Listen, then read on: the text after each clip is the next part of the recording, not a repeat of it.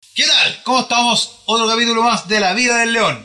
Aquí estamos con Hugo Bustamante. Bustamante, un compadre acá, amigo de la productora. Eh, él es sommelier y hoy día vamos a hablar de Shakira y Piqué. Y lo Piqué que está Shakira con Piqué.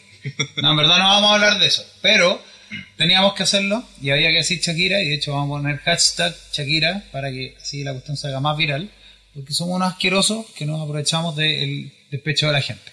Entonces, no, vamos a hablar del despecho, eh, en el fondo como enfocarlo en la parte, como hablamos siempre, de las cosas como mentales, de el, como el aspecto emocional del, del tema, de cómo nos afecta y también, bueno, yo he tenido, ya he contado que he tenido relaciones ahí como medias complejas y mi amigo acá también ha tenido cosas así. Entonces, en el fondo también vamos a contar, nos va a contar un poco de su historia, de, de una manera como resumida, porque ustedes ya se han dado cuenta que esta cosa es como que daba que uno se empieza a alargar y alargar y alargar y alargar y alargar.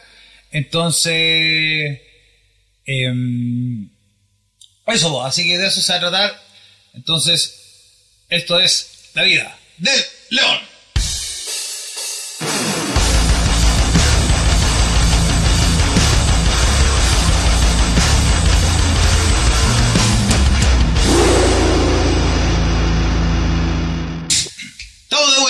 En la parte del intermedio musical, que en algún momento siempre digo que va a tener eh, patrocinadores. Esperemos que más pronto que después.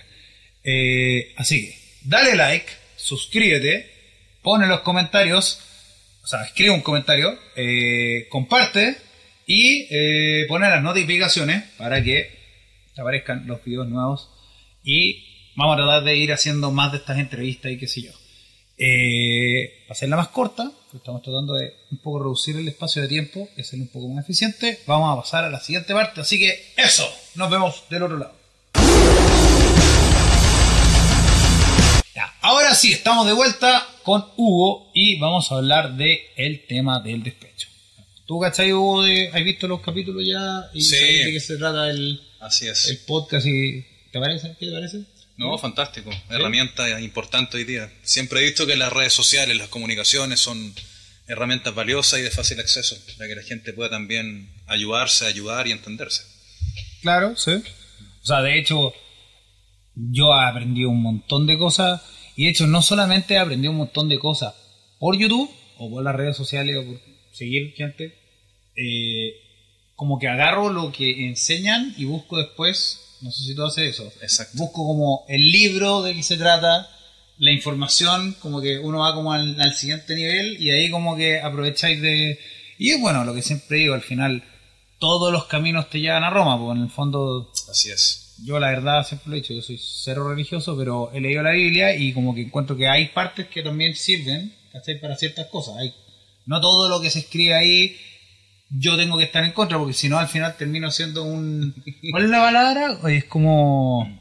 eh, bueno, le digo, como un fanático ideólogo. Ideólogo. Sí, por ahí va. Entonces, al final de cuentas, yo creo que esta es mi, mi visión y es básicamente lo que yo de lo que yo hablo. Y al final, las ideologías son un poco limitantes. ¿cachai? Y si tú tenías ideología es porque tenías paradigmas cerrados. Y cuando tú tienes paradigmas cerrados, es más fácil, más fácil que caer en cosas que te tiran para abajo si es que estáis mal aprendido. ¿cachai? Así es. En cambio, si tú tienes un paradigma abierto, más fácil aprender y para mí, por lo menos ahora la vida es como un aprendizaje como eterno. Entonces, por eso es entretenido tener gente que también tenga otras experiencias y cosas diferentes y cosas que puedan aportar. Entonces, en el fondo, bueno, el- la idea esta se nos ocurrió por el tema de Shakira. Shakira. Shakira. Shakira sacó una canción y se volvió como noticia. Entonces, por un lado, tú, claro, podéis decir, puta, me da pena la pobre mujer, despechada, qué sé yo. El otro le puso el gorro, una mina que tiene la mitad de la y bueno. Y después sacó una canción sobre eso, que es como entre como empoderante, pero media triste, porque al final, como que también es como.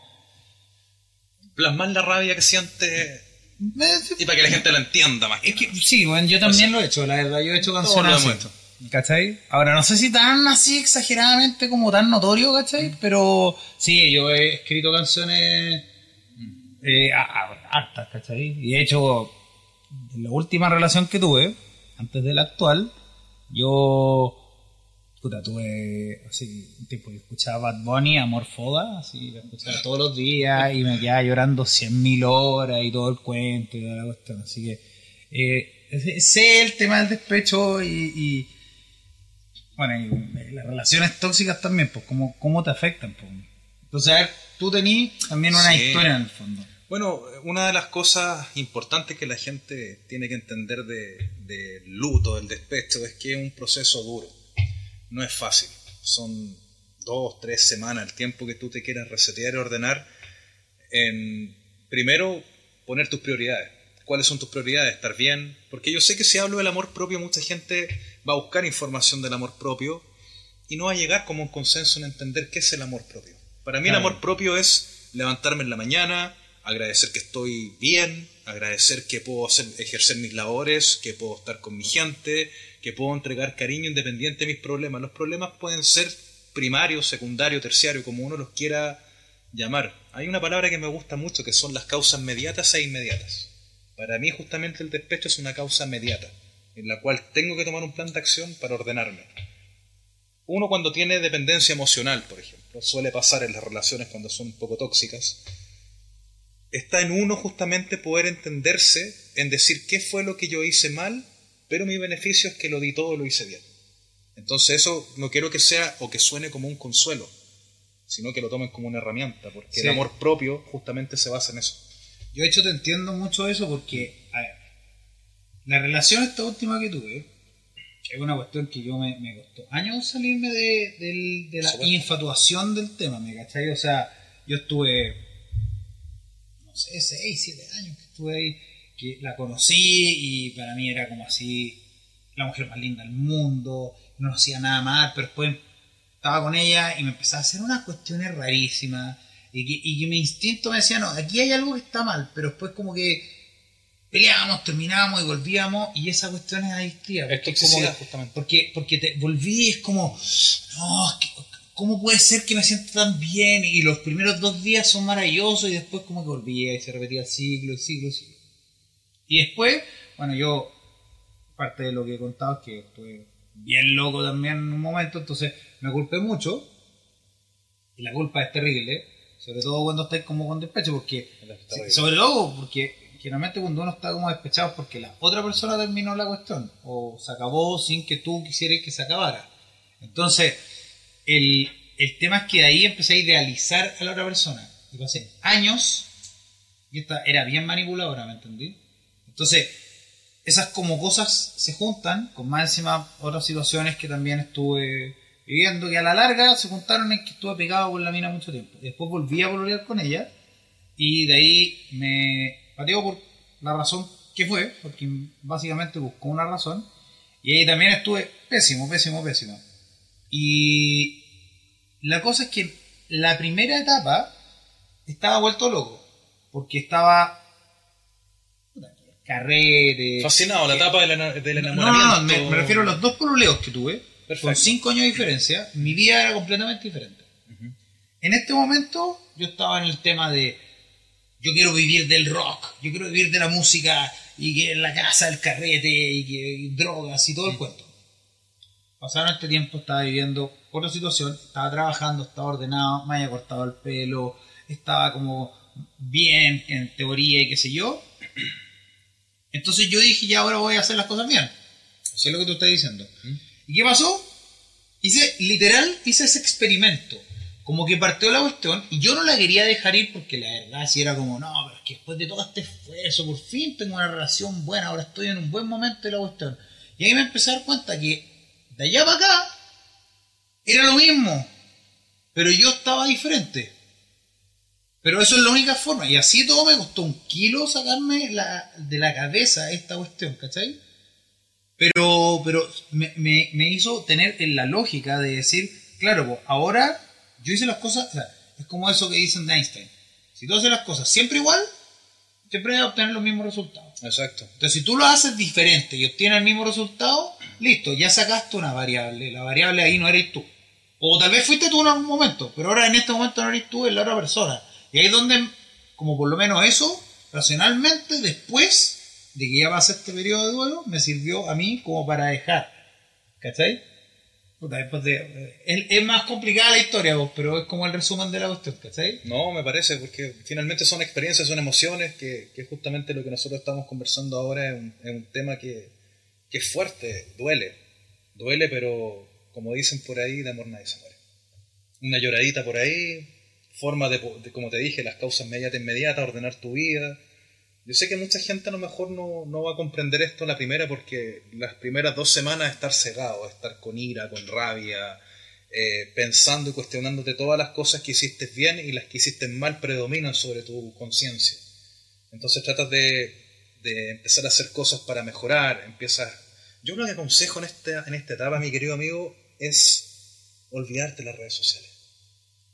Suena difícil, pero deja el Instagram, si es necesario bloquea de WhatsApp y nunca te muestres mal, muéstrate a la persona que estás bien porque efectivamente toma a tu favor que el despecho es un beneficio para la persona que tiene que entender esto.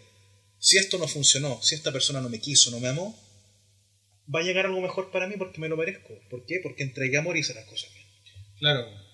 Si mientras, yo creo que esa, es, es, una parte clave. El sentir que uno tener la claridad, porque cuando no tenías esa claridad, cuando tenías relaciones que son para los dos lados de cosas por aquí y por allá, eso hace que después, claro, pues tú termináis, sobre todo si te terminan, y te empezás a culpar. Claro. Pero si tú tienes claro que como que viste todo lo que tú podías, date por pagado. Claro, entonces como que eh, el duelo va a existir, porque en el fondo, bueno, está en la etapa del duelo de la rabia, la depresión, este, eh, ¿cómo se llama? El este? cuestionamiento. El cuestionamiento. Hay una que es como el, el, el no acuerdo cómo se llama. Yo lo llamo los cortocircuitos, cuando te empezáis a pasar rollo de lo que está haciendo la otra persona. Claro. Y eso finalmente enferma tu cabeza.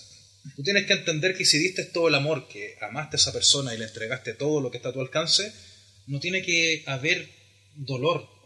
Quizá hay rabia y ira, pero si tú amaste a esa persona y lo hiciste bien, para ti ese beneficio es yo fui una buena persona y listo, y seguir adelante. Las cosas llegan solas, no hay que buscarlas. Yo no es que, que niegue que niegue las personas y tampoco voy a jugar cómo se conocen las personas. Hoy día, por todas las plataformas que nos da la tecnología, está, está complicado. todas las aplicaciones para conocer personas. Como fácil pero difícil. Es fácil como difícil porque aquí el tema importante tanto en la relación como después de la relación es empatizar. Y hay un dicho que me gusta mucho, que de hecho lo quise citar ahora porque, bueno, lamentablemente no me acuerdo el autor del poema, pero dice, queda prohibido buscar a mis amigos solo cuando los necesito. Porque claro, cuando uno está despechado, ¿qué es lo que hace? Como estuvo muy enfocado en la otra persona, deja de hacer cosas. Deja de ser los amigos, deja a tus seres queridos, deja de hacer tus hobbies. Y cuando terminas con esta persona, cuando estás de despecho, te paras, te levantas y dices, ¿qué hago ahora? ¿A quién llamo? Porque uno tiene que soltar el dolor. Claro. Contarlo, vivirlo, duele, pero hay que votarlo. Y creo que el mejor aprendizaje es justamente no hacer lo contrario, sino que siempre estar con los amigos y nunca perder los espacios, pero con inteligencia. Porque lamentablemente hoy día las personas lo que hacen es centrarse en esa persona y dejar de hacer lo que son. Sí, bueno, eso pasa. O sea, yo entiendo, por ejemplo, que cuando tú formáis una familia, Exacto. ya tiende a ser un poco más difícil porque también no tenéis tiempo, porque tenéis hijos, tenéis más responsabilidades que el trabajo y que qué sé yo. Pero claro, las relaciones igual se van nutriendo, pues si tú tienes una relación, y aquí ya va como para cualquier relación, si tú tienes una relación y esa relación tú no la nutres, después empieza como a desaparecerse, claro, a la hora que apareces después, ya güey, ¿qué está? Nosotros seguimos y tú estás ahí, y, y, y si pasan años, tú empezás a cambiar y tú empezás a ir por un camino, entonces de repente te das cuenta que tus amigos también fueron por otro camino.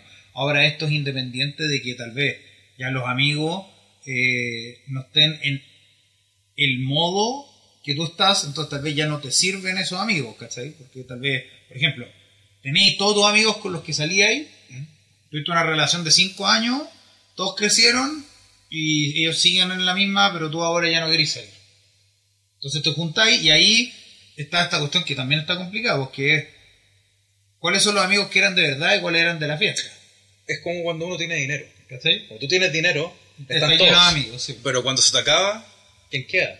En cambio acá, y esto es importante porque cuando uno está viviendo el despecho, los amigos van a, los que te quieren de verdad van a destrozar lamentablemente a la otra persona que te dejó. Te van a hablar mal, te van a decir no te merece, o búscate otra mejor. Creo que el mejor consejo un amigo que te quiere de verdad te va a decir, quiérete tú primero, relájate, sale, haz tus cosas, vuelve a hacer algo nuevo, porque uno se tiene que reinventar. El amor justamente para mí no es eh, decir las cosas lindas, escribir un poema, recitar algo épico. El amor para mí se construye de a dos, se comparte, se vive, se sufre, porque se tiene que sufrir también, pero el amor para mí se demuestra con hechos y no con palabras. Es que hay como mucho de, del fenómeno Disney que le llamo, que es como que antes de Disney como que las relaciones eran, bueno, muchas relaciones ni siquiera eran por amor, o sea, se casaban porque se tenían que casar. Era porque la familia así lo decidía. Ahora, yo también pienso esta cuestión. Yo siempre he dicho que la, la vida no es ni mejor ni peor ahora, ni el mundo es mejor ni peor. Hay cosas. Hay cosas que antes eran peor, hay cosas que antes eran mejor. Eh, el tema es que, por ejemplo, ahora a las relaciones les cuesta sobrevivir porque yo creo que hay muchas expectativas. ¿Cachai? Sí. Porque, como que la relación tiene que funcionar y como que tiene que tener una vida sexual maravillosa y que más encima tiene que ver con una comunidad, tiene que tener esto, tiene que tener lo otro. Pero hay relaciones que no son malas, que duran más, ¿cachai? Que tienen sus problemas, de gente más vieja, ¿cachai? Donde como que la opción de separarse no la tenían tal vez en la cabeza. Y no todos viven así una, en un infierno de relaciones la cuestión, pero saben que lograron superar los problemas porque son un equipo, van para adelante juntos. Exacto. Y yo creo que, claro, pues aquí dos como lo que tú estás diciendo, que el amor va como en las acciones, pues al final de cuentas, si tú vas a votar a una persona, ahora, no estoy diciendo que vaya a estar eternamente sosteniendo a una persona que si quiere, si alguien se quiere ahogar eternamente, al final igual también tenéis que aprender a soltar. Por supuesto. Pero ahí la otra persona quizás que haya despechado. Pues, claro, o sea, en el quiebre igual muchas personas que están viendo esta experiencia, porque finalmente nosotros todos hemos vivido esto, y lo estamos contando de, cómo la gente puede autoayudarse, es justamente que cuando tú vives el dolor, quiero dejar en claro algo que, es vital, y yo creo que esto lo van a tener que escuchar. Nadie te deja de querer de un día para otro. Cuando parte el contacto cero, cuando esa persona ya ves que el conversar no hace bien, que sale lo peor de ti, porque efectivamente cuando estás despechado, tu cabeza no trabaja de la forma correcta, empieza a sacar lo malo de ti y saca lo malo y saca lo malo y esa persona se empieza a ahogar justamente de lo que tú le estás diciendo. Entonces el contacto cero sí funciona. Mucha gente me dice, yo no creo en el contacto cero, el contacto cero trae coletazo. Yo totalmente, total, totalmente acuerdo con el contacto cero. Yo lo he leído así en hartos libros de... Y yo lo he hecho también últimamente. Porque que lo que digo es que al final de cuentas, uno en la vida uno no sabe qué le va a pasar, pero hay que darle un sentido a la vida.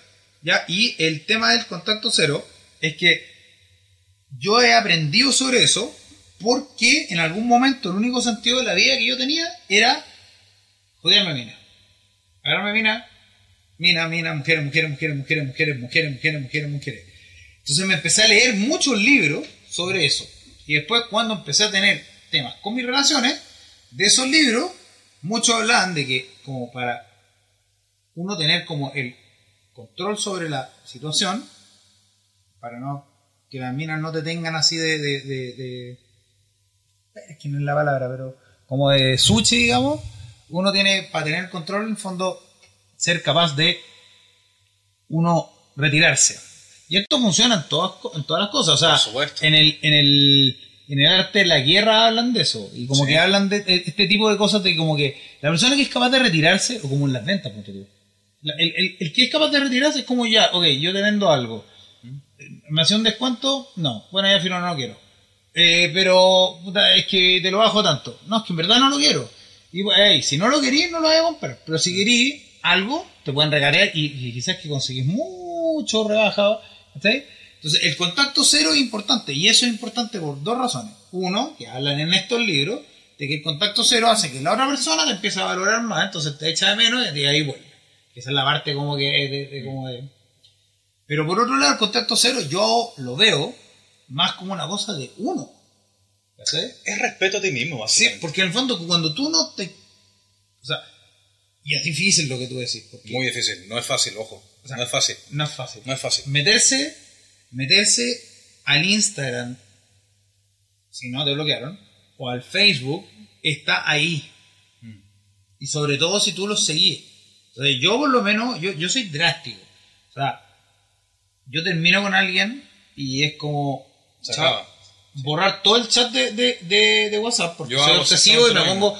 No sé si te pasa esa cuestión, o sea, yo, No. yo la hago. Porque eh, leo y leo y leo las conversaciones. Que empiezas a buscar el pasado para entender y para poder arreglar las cosas y eso es peor. Yo hago lo mismo, o sea, para mí se acaba, Se acaba. se corta el WhatsApp, se corta el Instagram, Se elimina el número. Si la persona, yo sí hay algo, Alessandro, que te quiero dejar súper claro que, que esto las personas que nos están escuchando lo entiendan así.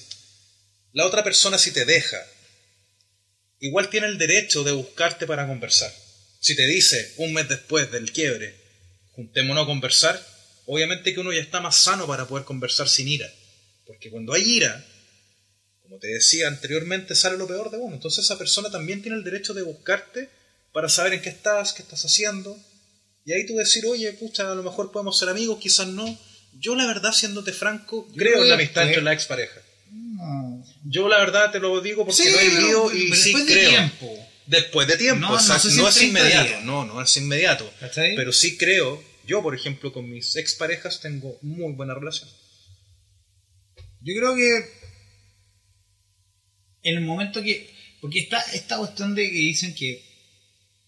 Bueno, cuando una persona te enoja, por ejemplo, te controla. Pero exponiéndolo un poco más así, es como que. Más que una persona que te enoja, cuando hay una emoción asociada a pensar en esa persona y es muy fuerte, esa persona todavía está. ¿Cachai? Cuando ya no está, es cuando esa emoción desaparece y queda como. Tal vez como tipo de cariño, como más como de. de como, como, como, como que apreciáis a esa persona porque ya tuviste igual una historia y la conoces y qué sé yo. ¿Cachai? Y ahí voy a hablar, yo también hablo con un, algún par de ex, ¿cachai? Que, pero no son así amigas que hablo todo el día, ¿cachai? Y, y en algún momento tal vez hablábamos más, pero después, eh, como que ya ahora tienen como sus parejas, qué sé yo, y bueno, es lo mismo que pasa con la vida, a la larga la vida igual como que la gente con sus historias, también como que todo, todo el mundo se va como separando, pero, claro, yo no sé si podría hacerlo en los 30 días. ¿cachai? No, exacto. Ahora, probablemente a los 30 días, si me llama una mina que, que- que terminó conmigo y me dejó así todo pagando, capaz que sí me junte. Pero yo creo que lo más lógico sería tratar de no juntarse. Ahora te podéis juntar, pero también tenéis que ver si te juntaste. ¿Qué es lo que sentís después? Porque pasan 30 días, pasan dos meses, pasan pasar seis Pueden meses. pasar incluso años, o sea, y a después va ahí y volví a decir, chucha, la amo. Y- yo siempre he dicho que las personas merecen ser escuchadas, pero cuando hay algo tangible que quedó para ti. Si una persona, por ejemplo, en la relación no te amó, no te quiso y te dice meses después que nunca estaba enamorada de ti, esa persona no merece nada.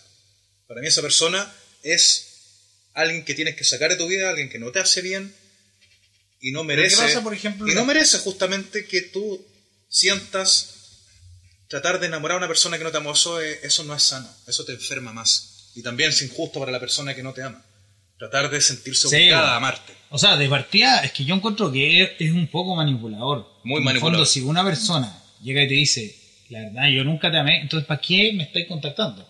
Exacto. ¿Cachai? Eso Entonces, es en dependencia, ahí- es dependencia emocional. Pero es que no, de repente ni siquiera es como que la otra persona tenga una dependencia. Porque bueno, yo he hablado sobre el tema de la personalidad narcisista y la verdad es como que ponte puede ser al revés, te puede decir, bueno, en verdad siento, a mí me pasa, a mí me decía esas cosas, me decía, me decía justo lo preciso para que yo quedara así de nuevo, así como En modo avión. la, la amo, Sí, ah, sí. es lo mejor y se mostraba y era así cada vez que nos juntábamos, la mina más linda, sexy, eh, interesante, todo lo que yo le decía le daba risa eh, y me decía cosas así como, sí, estuve saliendo con alguien, pero cada vez que pensaba en ti, qué sé yo. Mm. Yo terminé, una vez me salió con una cuestión que ya ahí, ahí- ese fue el día que como que ahí dije, ya, dijiste, tengo que salirme de acá porque se hasta- la toxicidad empezó ahora. o sea, no, no, no, o sea, ya literal como que se acabó. Aquí ya, yo sé que no, no voy a volver más con esta persona porque ya como que es, es tan obvia la mentira de esta, ¿cachai? Y toda la manipulación que hace que dije, chao.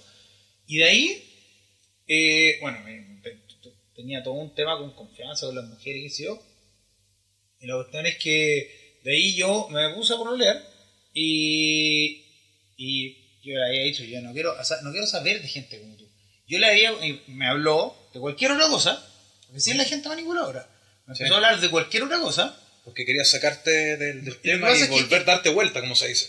es como mantenerte. Es como, Lo que pasa es que esa gente tiene como una cuestión que se llama como el, el alimento narcisista, ¿cachai? Y el don de la palabra. La cosa es que lo que necesita, te ocupa a ti, tú, tú no eres una persona, tú eres un objeto con el cual eh, se alimentan. Alimentan como su ego, ¿cachai? Su energía. Exacto. Entonces, así como te tienen a ti así, tienen a otro. Entonces pueden, cuando quieran desaparecen para que tú quedes despechado, no lográis procesar o estáis logrando procesar, se juntan y hacen lo, lo opuesto y vuelven a tu vida. Y cuando ya ven que estáis de nuevo en la misma, de nuevo empiezan a desaparecer estas otras cosas. Claro, Y porque esta persona hizo eso, pero he leído, y he leído mucho sobre el tema, y es mucho lo que hace. Y el- la, la persona que te dice así como en verdad nunca te amé, pero te busca, es como un poco lo mismo pero al revés, ¿cachai? Son, son cosas que son como, son parte de la, del, de la es, es parte como de la personalidad narcisista, es como, yo quiero usarte, quiero que tú estés ahí para cuando yo quiero, ¿cachai? y eso no es sano. No, si te hace cagar. No, o sea, te hace tu, cagar. Tu, tu, tu autoestima te la destruye, ¿cachai? Aparte también hay, hay muchas personas que se pueden sentir muy identificados con lo que estamos hablando, porque en el trayecto de- del quiebre, del despecho y de la ira, justamente uno, a veces hay muchas personas que piensan en la venganza. Y yo les digo a esas personas que la venganza, la verdad que no tiene ningún sentido. La persona que te despechó, la persona que después de despecharte se dio cuenta que te amaba, su peor castigo, ¿sabes cuál es? Mirarse al espejo. mirarse al espejo y decir, ¿por qué llegué a esto? ¿Por qué hice esto? Entonces cuando hay personas que dicen, no, es que yo tengo que hablar con ella, o voy a hablar, no, no, no, No, le tengo que decir no, y todas sus y verdades. tampoco buscar a los amigos de ella, porque eso, eso no hay que hacerlo nunca. Si tú quieres terminar las cosas bien, hazlo de la forma orando bien. Si la persona te hizo lo peor, engañándote meses, diciendo que te, que te quería o que te amaba y después te dice que no, el castigo llega solo porque en esta vida, amigos míos, existe el karma. Y el karma es muy... No, sí, eh, eh, yo no he pensado eso. Yo, yo, sí. yo, yo siempre lo he dicho. Yo no soy una persona. religiosa, pero el karma es... No, no, no, no religioso. Eh, no sé. La verdad, yo no creo ni en el bien ni en el mal. No soy una persona que soy buena, pero tampoco soy una persona mala. En algún momento, antes cuando era más joven, me consideraba una persona buena. Entonces yo me pasaban estas cosas y relaciones y qué sé yo. Decía, ¿por qué me tocan estas mujeres así? ¿Por qué? No, si ¿Por qué se me repite el buena, patrón? Claro, ¿por qué? Al final de cuentas, igual, a ver, tenéis que ser responsable también de que tú también, de alguna manera, Atraes, atraes ese- eso, a ese o, o se estereotipo. atraen a ti, o, o- o tú te atra- a ti te atraen esas, no sé, ¿cachai? Hay alguna cosa ahí que también uno tiene que autoanalizarse, pues si tampoco uno Exacto. es perfecto. Pero el tema es como, eh, creo que dentro de, también me digo, yo en un momento lo que quería era buscar mujeres, mujeres, mujeres, mujeres. Pero ¿qué pasa? Al hacer eso, también dañé a un montón de mujeres. Siendo que yo igual soy una persona que me considero honesto. O sea, yo si estoy con alguien y yo no quiero nada con ese alguien, yo le digo, onda, no, no, No. no te pases rollo. Pero también me doy cuenta que tal vez si se enganchan y, y sigo igual ahí, aunque sé que no, y debería cortarle la cuestión por decirle, ¿sabes que la verdad no, ¿cachai? Tal vez eso haría ser lo mejor. Y le he hecho daño a, a, a personas. Entonces yo creo que también, y lo pensé en algún momento, pues como que me castigaba con decir, toda esta relación y toda esta cuestión me pasó porque este es mi karma, ¿cachai? Porque al final de cuentas a uno le pasan esas cosas, pues, No, siempre te van a pasar y, y lamentablemente uno como ser humano está expuesto a, a ser juzgado, a ser querido, a ser odiado, pero el karma no tiene que ver justamente con el lograr, o sea, finalmente tú eres la persona que, que está construyendo, que está pensando, que está entregándose. Y, y de repente entregarse al 100% en una relación que recién está partiendo es como, como, hay un dicho que me gusta mucho que dice, no voy a gastar todas mis balas voy a dejar una salva cuando la tenga que ocupar. Y esa salva justamente es la empatía. Porque ¿qué es lo que más cuesta en una relación de pareja? Hablemos, hablemos de las dos relaciones de pareja. Relaciones puertas afuera, puertas adentro. Puertas afuera probablemente sea todo maravilloso, o sea, todo increíble. Pero cuando ya es puertas adentro, tú tienes que entender que la otra persona, que es diferente a ti, porque en una relación, viviendo, en una relación, por ejemplo, de dos personas iguales, fome. Es fome porque ¿qué es lo que quieres tú para ti? Una persona que sea distinta a ti, que tenga ideas, que tenga ideales, que tenga valores, que sean diferentes a los que tú ya tienes, porque ese es el complemento para mí en el amor. Que la otra persona también te ayude, se acompañen. Claro. Pero cuando empieza la cosa puerta adentro, empiezan las discusiones, en pandemia, todos van a entender que pasó esto también, que muchas parejas como que saltaron del otro. Y la pandemia también unió a muchas parejas, que probablemente estaban en una situación de quiebre, en separación, pero se unieron. ¿Por qué? Por la empatía, porque tú también tienes que entender que lo que le gusta a la otra persona, tienes que saber plasmarlo con hechos, no con poesía ni con palabras, que justamente iba a repetir lo mismo. Claro. No, si el tema de la... de- es que, claro. Bueno, yo de hecho tengo este pensamiento de que la- las palabras tienen valor, Sí, tienen valor, por supuesto. pero el tema es que la gente generalmente trata de no darle valor a las palabras. Y, y en países como Chile, por ejemplo, la palabra no tiene ni un valor. La palabra de alguien, o sea, si tú quedas de acuerdo con alguien, son pocas las personas que quedan de acuerdo, que llegan a la hora que dicen que van a llegar, que hacen las cosas que dicen que van a hacer, es decir, que se comprometen y todo el cuento. El resto de la gente se trata de hacer como el loco, y los europeos, por ejemplo, quedan locos, así como no entiendo a esta gente. Como que si tú decías esto, es esto, es un cuadrado. ¿cachai? Entonces, yo creo que cuando tú eres una persona que hace lo que dice, o dice cosas, porque no, yo no soy del pensamiento de que tú no puedes decir las cosas que vas a hacer. Pero si dices que vas a hacer algo, hazlo. Claro, hazlo. Porque si no lo hace, ahí es donde la gente empieza a decir, bueno, ya. pues. Y pasa que uno dice, ¿habré tomado la decisión correcta? ¿Lo habré hecho bien? ¿Por qué dije esto? Si el cuestionamiento tampoco es malo. El, cuestionamiento de lo que tú estás hablando, de lo que quieres plasmar o lo que quieres dejar, no es malo. Si finalmente el problema de las relaciones hoy día y el pilar fundamental que cuando ya no hay confianza, cuando la otra persona te mintió desde el principio y tú te involucraste en una mentira y no pudiste sacarte la mentira a la cabeza, eso por sanidad mental se tiene que terminar. Se tiene que terminar. Y los Ahora- despechados justamente les pasa que, que dicen, pucha, ¿por qué no terminé antes? ¿Por qué tuvo que ser ella la que me terminó? Y eso, ese tema no, no hay que cuestionarlo, sino que hay que aceptar que si la otra persona te dejó, también te está ayudando, porque te está diciendo no estamos hechos el uno para el otro, o simplemente lo que está pasando acá es que no puede haber amor porque no, no lo siento y no lo puedo florecer, y lamentablemente el amor, siempre se ha dicho que se comparte entre dos. No una persona tiene que querer a la otra, ambos dos Sí. tienen que dar el 50 y 50. O a veces, digámoslo así, también que existe el 60-40, que es un fenómeno que en Europa, tú tocaste el tema, es muy común. Por ejemplo, en Francia, en otros países, existe justamente esa complicidad a otras parejas que creen en el poliamor, por ejemplo, que para mí el poliamor no tiene ningún sentido. Yo lo veo así. Tengo do- dos do- dos parejas de poliamor que conozco. weón, Son, eh, es lo, es lo la cuestión, Sí, pero está de moda que, que- que hay da que- para hacer un capítulo entero Los poliamorosos. Lo que te quería preguntar, ya que estamos hablando del despecho, esto es, viene alguna razón, pero tampoco te puedo obligar a no contar algo que no quieras. Entonces, eh, ya pues, mira, ya que estamos hablando del despecho, entonces, cuéntanos un poco de tu historia, en tus palabras,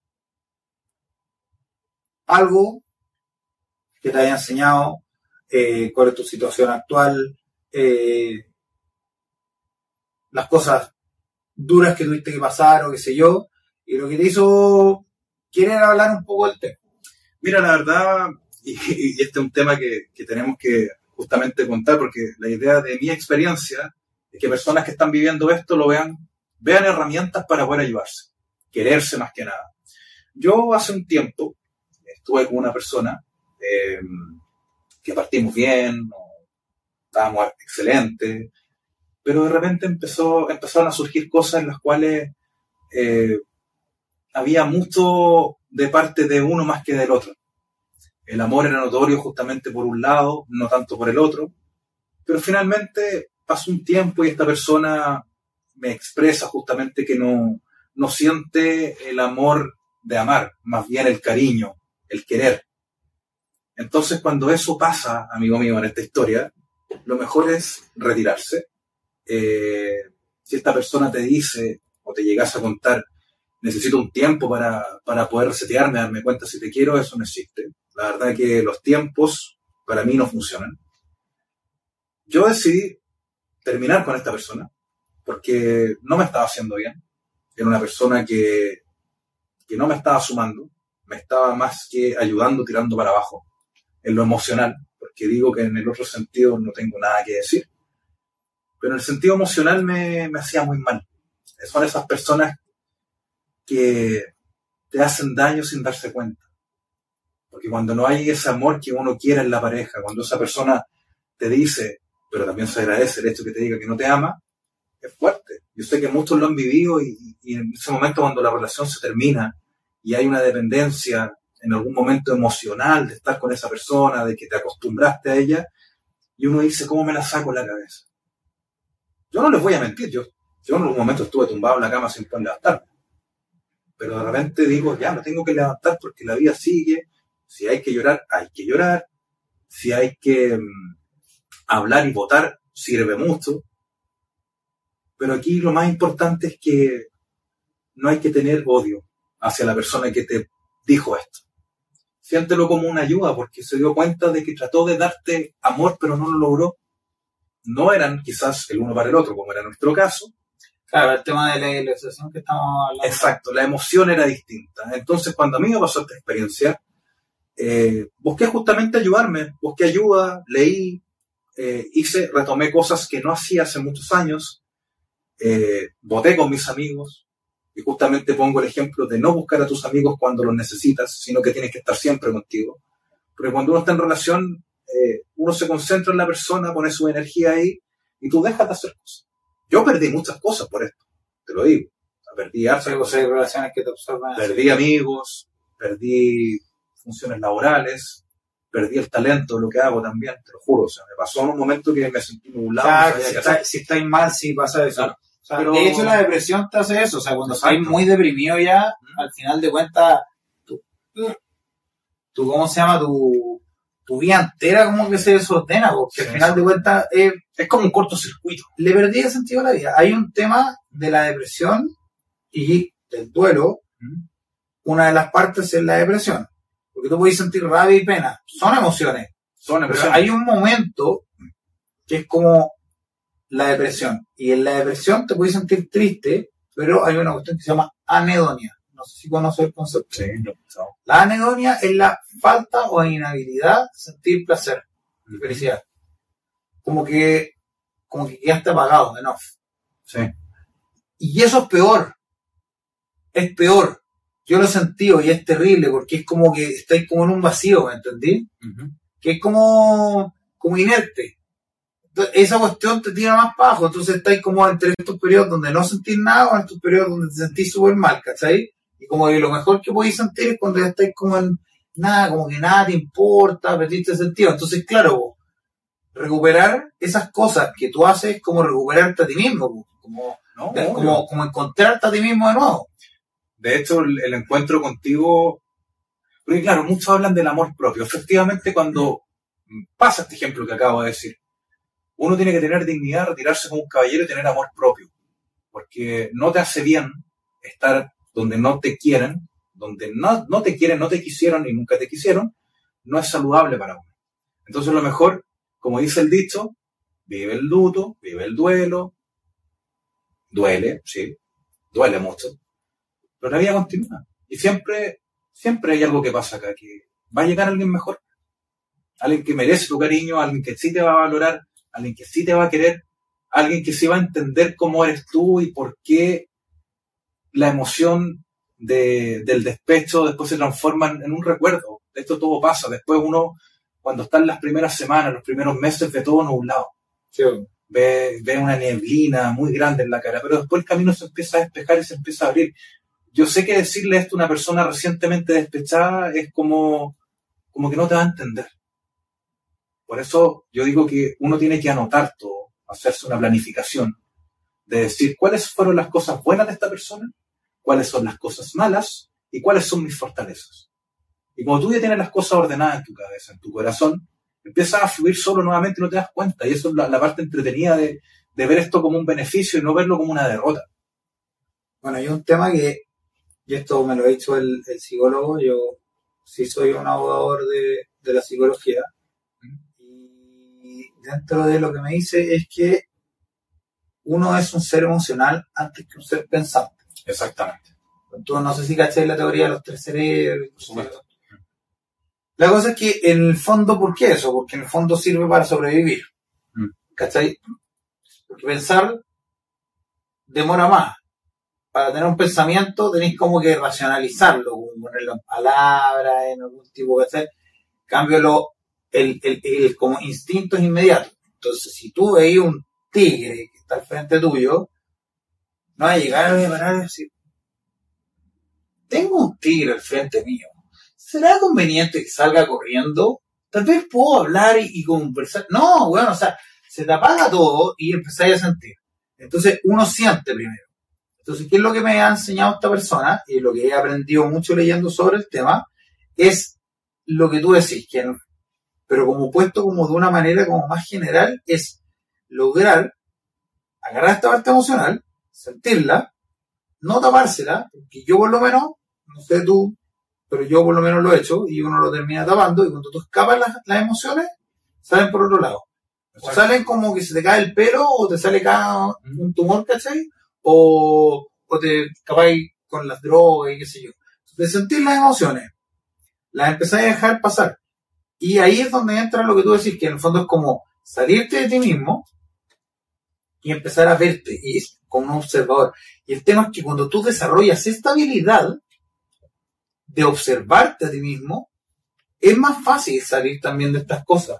Por eso de repente hay gente que se queda pegada, ¿cachai? Es que importante la autocrítica también, porque No, pero no estoy hablando de autocrítica. Pero- lo que yo estoy diciendo es analizar que tú estés sintiéndote de cierta manera y analizar, porque en el fondo es como ver de manera más racional, lograr despejarte un poco de la emoción como para poder analizar la situación y decir, claro, y ahí es donde entonces tú listo todo el cuento. Pero cuando la cuestión es muy fuerte está difícil. Pero para, para también para bajar un poco la cuestión es lograr tratar de ver. Y ahí yo por lo menos a mí me sirve, por ejemplo, escribir las cosas, ¿cachai? Claro.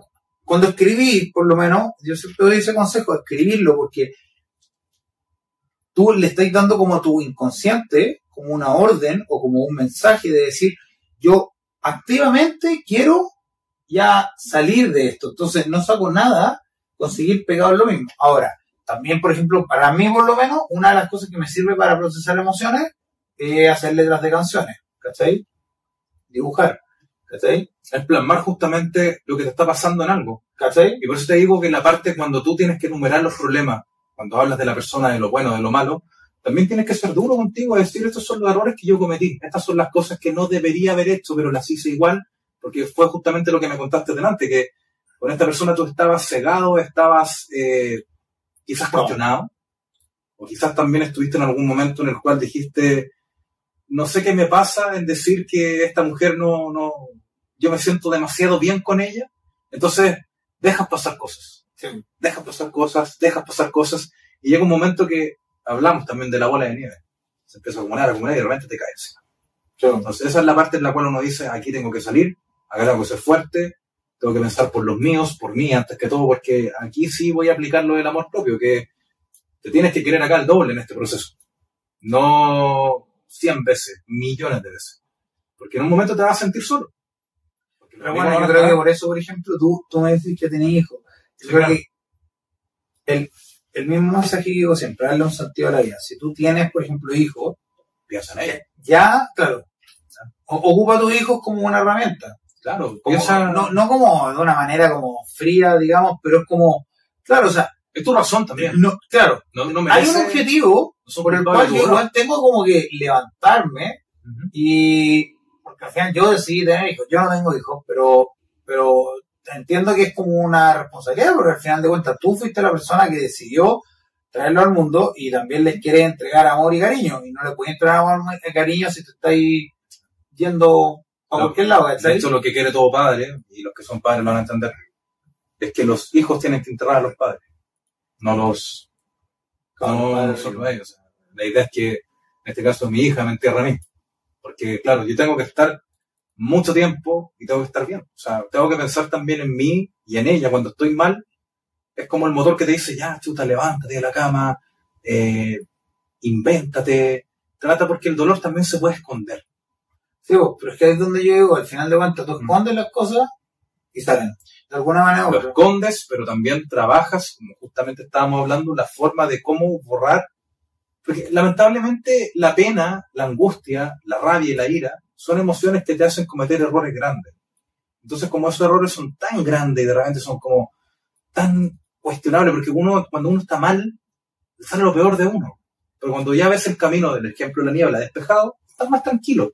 Ya tienes como la forma de ver el mundo una- de una manera mucho más tangible, porque el mundo del despecho es intangible. Es intangible. Porque todo lo que tú estás inventando es como construir un castillo en el aire. Te estás pasando películas, estás en una irracionalidad de ti mismo.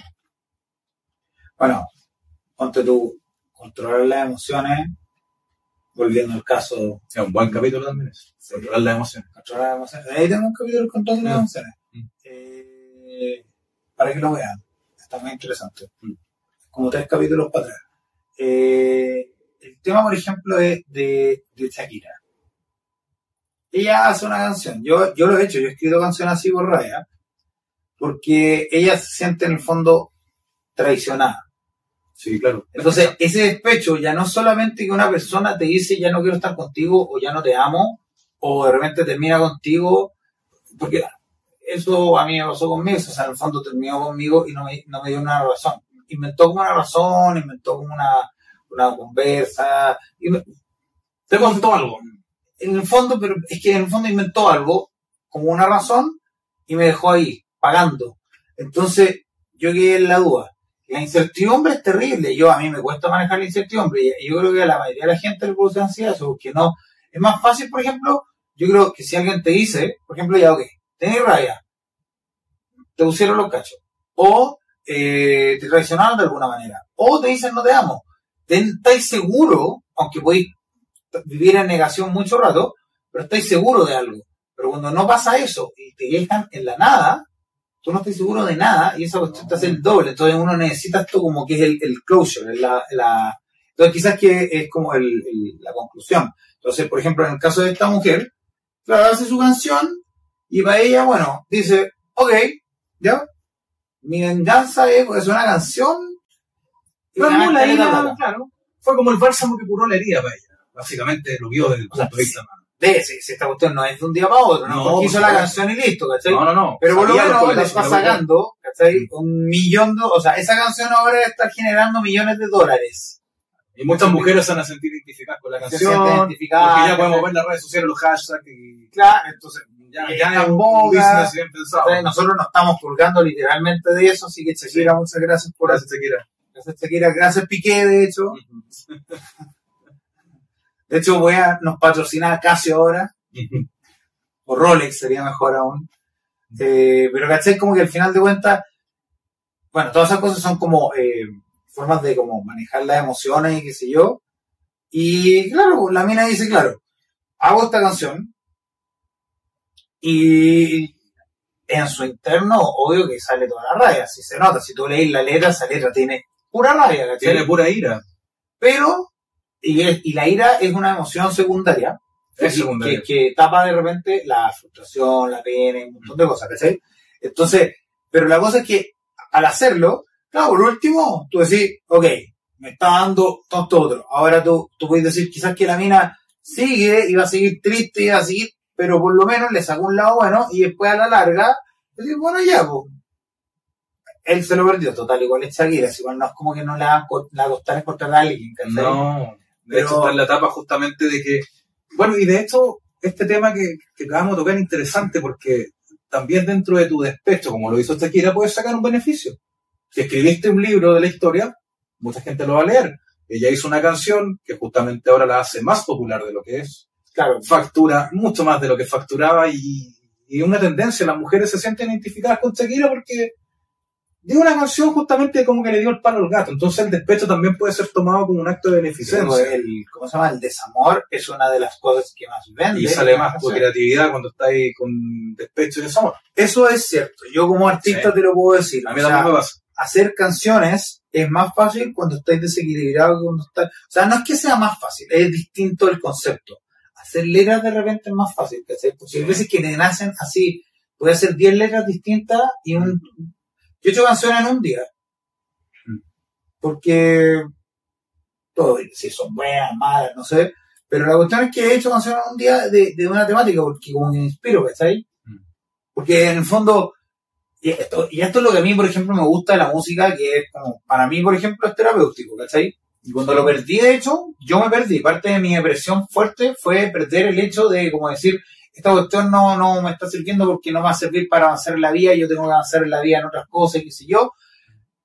Pero me sirve. ¿Por qué? Porque ponte tú, estoy triste y escucho canciones tristes. Pero también puedo hacer una canción triste. Entonces empiezo lo mismo, tal vez no gané millones, pero aprender una progresión de acordes triste significa ya que tengo que trabajar en algo que no es estar en la vena, sino que estudiar, por ejemplo, cuáles son los acordes tristes que pueden funcionar para la idea que tengo en la cabeza para expresar, cuál es el ritmo que quiero expresar, ¿cachai? Y ahí ya estoy como, ya no estoy triste, estoy trabajando. Estáis trabajando la ¿Cachai? tristeza, la estáis plasmando en algo que te guste y te apasiona, que es una buena terapia. ¿Cachai? Claro, A mí me pasa con la lectura, me pasa con la lectura justamente, cuando estoy mal me pongo a leer, no me pongo a leer libros de psicología, más bien me pongo a leer de lo que me gusta, porque yo cuando me pasó este episodio perdí, perdí mucho, perdí parte de mi talento, en lo cual me desenvuelvo hoy día, que es la industria del vino, perdí el amor por la profesión. Eh, Sí, es, como la, no es como la sabe. película del perfume, cuando el perfumista se sentía que había perdido el toque. A mí me pasó eso. Eh, como que la nariz se me murió. Yo a esta persona le dije, algo en mí murió. Pero se puede reír. pues. No, ya revivió. Eso, yo, yo cuando sentí esa cuestión, un día, no, no te puedo decir en qué momento, pero cuando sentí esa cosa de, como que Alessandro está de nuevo, de vuelta, Más fuerte. eso es, es exquisito, es como, ahora soy de nuevo yo. Mm. Yo sentí que me perdí mucho tiempo por ella y por un montón de razones. Mm. Eh, yo- mi versión fue severa, ¿cachai? La cosa es que entiendo perfecto esa cuestión y, y claro, es como recuperarse y, y sentir así como que volviste y, y claro, bueno, ahí también está el sacar la enseñanza, sacarle el lado bueno. Sí. No sé qué leíste, ¿qué, qué, qué te gusta leer? Eh, me gusta leer de civilizaciones, me gusta leer de, de política, me gusta leer también de música. Eh, soy como más mediterráneo para mi gusto de lectura. Ya, perfecto. Por ejemplo, ¿qué te atrae de, bueno, de política ya es más complicado? Sí, no, no, de- de política porque de política me da lata. De, de religiones en sí también me da lata, pero es como, eh, ponte tú, ocupáis la música, por ejemplo, porque esto es, es- es real. A mí me pasa como compositor, ¿cachai? Pero también escucho música. No estoy Sí, mal, claro. escucho. yo también lo hago. Me he dado cuenta que ahora que no estoy tan triste, ¿cachai?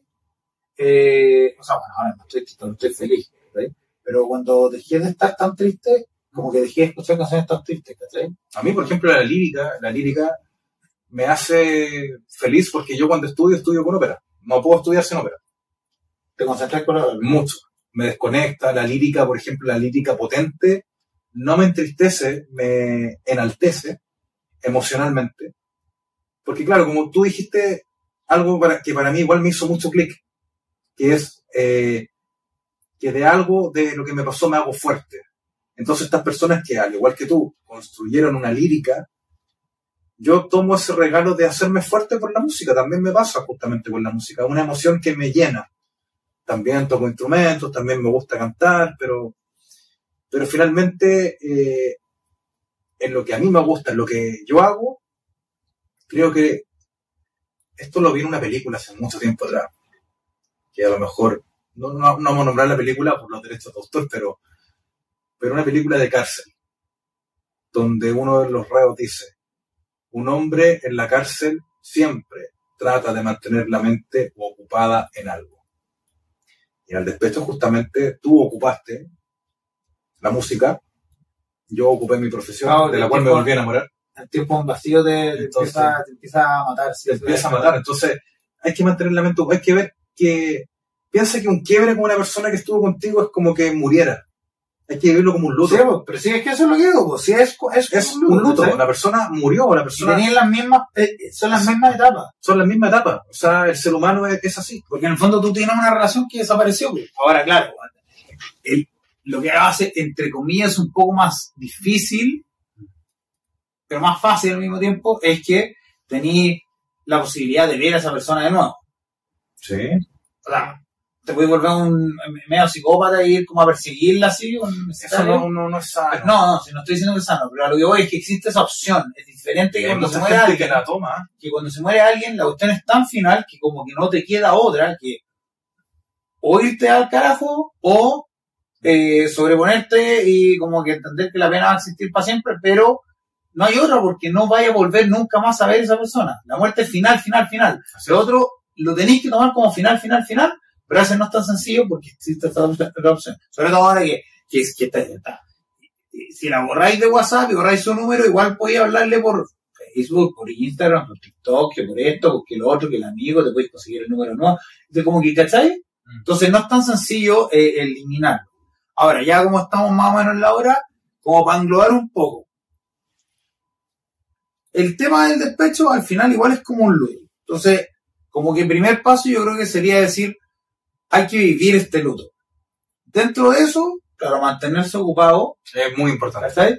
Y empezar con, con- claro, hacer, yo por lo menos soy de, de escribir lista, ahora esto es una cosa que me ha ayudado mucho, en serio. Hacer cosas así como, que es del tema de la terapia cognitivo-conductor, que es como hacer cosas, racionalizarlas y tener claro por qué. Y ahí vais como haciendo que tu cabeza vaya como entrenándose de nuevo a recuperar las cosas y por qué. Por ejemplo, escribir por qué me gustan las cosas que me gustan. Porque de repente uno pierde tanto el norte que, y claro, es lo que tú decías, ya perdí el olor, ya no, no, no me llamaba la atención mi pega. Pero me gusta, o sea, lo estoy haciendo porque me gusta. Y ahí es donde tú decís, ¿por qué me gusta? ¿Qué es lo que me gusta? Y empezar a hacer como ese trabajo. Y ese trabajo, en el fondo, te ocupa la cabeza. No, no es irte a tirar a trabajar porque sí, porque, No. el, porque puedes estar trabajando y no ser feliz de nuevo, porque y ya no, nunca más te hizo feliz tu pega que te encantaba antes. Porque no lidiaste con esto antes, sino que es más como preguntarse. Como que yo creo que el hecho de lo que te decíamos, racionalizar, eh, eh, tirarse para afuera y empezar a hacer como te gusta. En mi caso es escribir. Y como, claro, sacar la raya para la suma. po. Toda esta relación, yo hice cosas buenas, yo hice cosas tal vez no tan buenas, me equivoqué acá, ya. En vez de castigarme, porque la culpa también es una cosa que te tira abajo, en vez de castigarme, apréndola. Lo que hice, esto no estuvo bien, esto no estuvo bien, esto lo podría haber hecho mejor, esto lo podría haber hecho mejor. Eh, y eh, conclusiones, ya. Tal vez para la próxima voy a buscar otra persona y me voy a fijar en otras cosas. Mi relación actual yo me fijo en otras cosas. Fueron otras cosas las que me atrajeron. ¿Cachai? La relación no es perfecta como ni una relación, pero es, yo creo, la mejor relación que he tenido. ¿Por qué? Porque al final de cuentas es una relación en la que nos vamos hacia adelante, nos estamos apoyando mutuamente, sabemos que estamos juntos en esto, somos un equipo.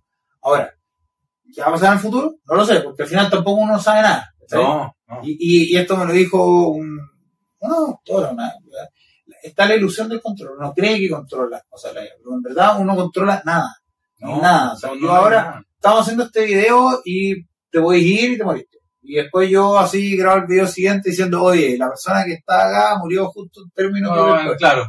¿Cachai? Y lo hago viral así. y pongo Shakira de nuevo. la cuestión es que eh, lo único que uno tiene control, porque tampoco tenéis tanto control sobre las emociones, porque como te digo, son así emociones, pero uno tiene control sobre cómo uno después enfoca esa energía, ¿cachai?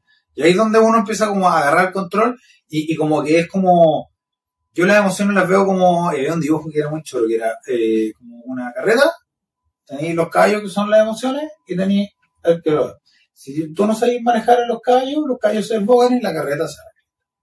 O el corcel este de las películas, el corcel negro.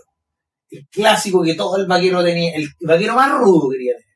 Que hacer este que era así. Se llamaba como rayo de fuego.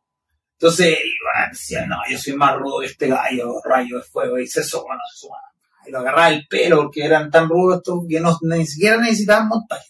Hasta que el caballo como que entendía que este otro era más rudo. Como que en el fondo eso, como que uno, uno tiene que ganarle a uno mismo. ¿Cachai? Ese, ese, el, el, el, la guerra está contra uno, ¿cachai? Como que en el fondo uno tiene que ganarse a uno mismo y decir, ya, ok, tengo que lograr controlarme las cosas. Y, y bueno, ya ese es como el camino para... Yo por lo menos mi, mi tip siempre es como escribir las cosas, eh, porque al escribir te, te, da como un, una claridad. En la medida que tú escribes, después lo lees, uno lo está sacando de dentro tuyo, al plasmarlo en palabras, ya lo racionalizas. Porque uno tiene mucho pensamiento cuestión, ¿cachai? También lo que tú decís, también es un buen consejo, hablar con los amigos. Aunque te hablen peste o no de, la, de lo A lo mejor eh, lo que uno tiene que recibir de los amigos, lo que es como que te ofrezcan un café, tú ves si lo recibes o no, porque los amigos, como te quieran a ti, digo los amigos cercanos, a la otra persona la van a destrozar. Sí, bueno, eso es lógico. Eso es lógico, eso es ley de Murphy, o sea, a la persona la van a destrozar y tú te vas a llenar de, de ira y vas a cometer errores, que son justamente los errores que yo digo que no- uno no tiene que hacer. Si la otra persona ya te dejó, te dijo la verdad, agradece que te dijo la verdad, te dijo, ¿sabes qué? No te amo, no te quiero, agradecelo. No odies a esa persona. Bueno, agradecer es, es una de las cosas que sirven bastante. Yo sé que como... Y, y hay un tema como eh, de neuroplasticidad del cerebro de agradecer y de programación neurolingüística, que es parte de la neuroplasticidad. Que en el fondo, tú enfocas, yo me he dado cuenta, por ejemplo, como, como he hablado ahora, tú hablas muy similar a mí. Enfoca las cosas de manera como positiva. Por ejemplo, no está bien, eh, no es sano, ¿cachai? Claro, finalmente... Pero es distinto, enferma. es distinto decir eso es enfermo o eso está mal. Ujú, ¿Cachai? Lo enfocáis desde el lado positivo en vez del lado negativo. Entonces, dentro de eso mismo, el, el tema de odiar a la otra persona, ¿cachai? En vez de como empatizar, por ejemplo, es como enfocarte en el lado negativo. po. Eso tira abajo. Agradecer, el hecho de agradecer cosas, y en este caso escribirlas, ponte tú, eh, tenerlas claras, obligatoriamente te ponen en un, modo positivo.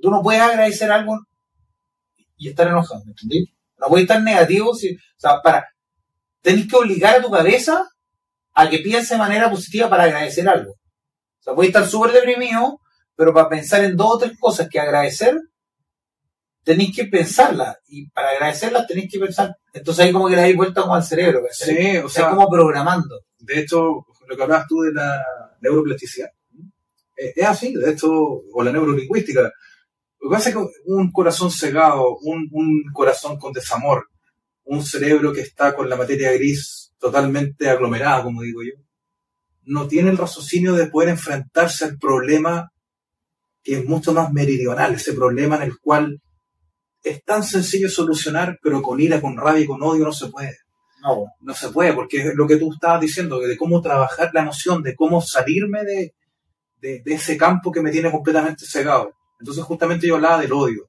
hablaba también de, de no odiar a la persona que, que te dijo la verdad. Agradecelo.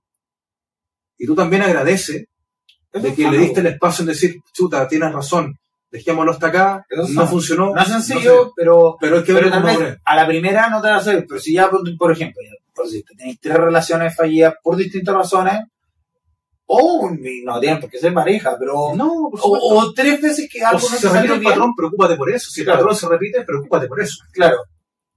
No, no, no irse a las emociones negativas, ¿cachai? Y entrenar la cabeza para que la, las podáis racionalizar y buscar las emociones positivas.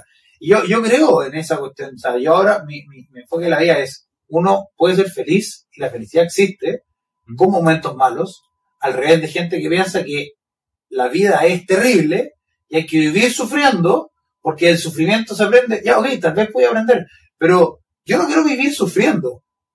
Yo prefiero estar contento y pensar positivamente con cosas malas que me van a enseñar. En vez de que todo es una cosa terrible con momentos buenos.